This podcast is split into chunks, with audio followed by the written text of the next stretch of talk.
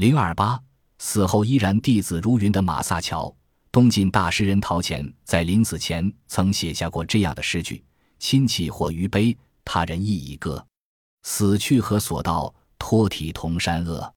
慨叹一个人死后，除了至亲，仍会有悲情所绕于胸外，能有多少人还会记挂那逝者呢？然而，世界上总有些事情例外。意大利十五世纪初的著名画家马萨乔，一四零一年至一四二八年就是其中的一例。他在人世间仅仅短暂停留了二十七个春秋，但是他去世后却依然弟子如云。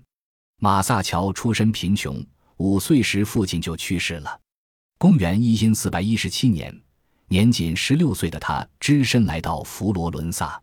关于他早年所受的教育，我们无从知晓，只知道他非常热衷于绘画，对他的衣服、外表、收入、债务都不在意。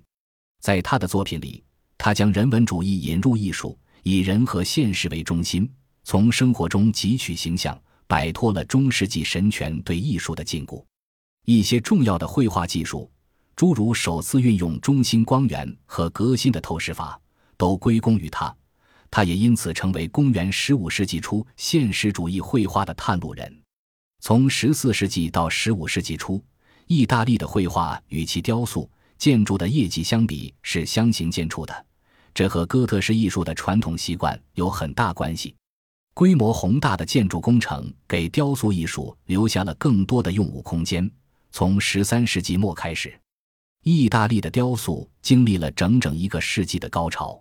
但这并不意味着绘画没有什么发展。一些锐意革新的画家在此时期正在成长，尤其是随着大的教堂与礼拜堂、富豪住宅与贵族官邸等世俗建筑的兴建，绘画的空间在不断扩大，从而为早期意大利文艺复兴绘画的进一步发展提供了广阔的天地。当时，许多画家在绘画的艺术处理方面经常探索具有空间感与体积感的表现方法。力图把科学知识用于观察自然，而马萨乔就是其中的成功者。马萨乔在绘画艺术方面的重大突破体现在他为佛罗伦萨圣玛利亚德尔卡明大教堂布朗卡奇礼拜堂所绘的壁画上。这套壁画中的一幅题名《纳税钱》是马萨乔在去世前不久绘成的。他把三个连续的故事情节安排在同一场景中，其中中间是使徒们围绕着基督。基督则正在告诉彼得，可以在一条鱼的嘴中找到一块钱币，这块钱币正好可以用来赋税。而税吏则站在前景中，背对观众。左边是圣彼得正在从鱼嘴里挖钱币，右边为圣彼得正在把钱币交给税吏。在运用光线来表现人物的体积时，马萨乔采用来自一个集中而固定的光源所投射出来的光，而不是像他的前辈那样只利用平光。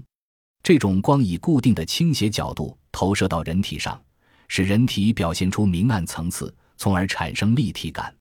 除借助光线的投射角度和强弱来塑造形体，以及利用光线变化来渲染画面气氛外，马萨乔还更加自然而多样地安排画中人物之间的关系。在纳税钱中，马萨乔避免了前辈画家把画中人物全部安排到画面前景中所形成的人墙壁端，让许多人物围绕着耶稣，构成一个有深远感的圆圈，使人物活动于更加开阔的环境中。右边背景中的建筑物是以单一的焦点透视法绘成，这种透视的灭点正好集中在耶稣的头部。整幅图画的前后景为空气透视法所统一。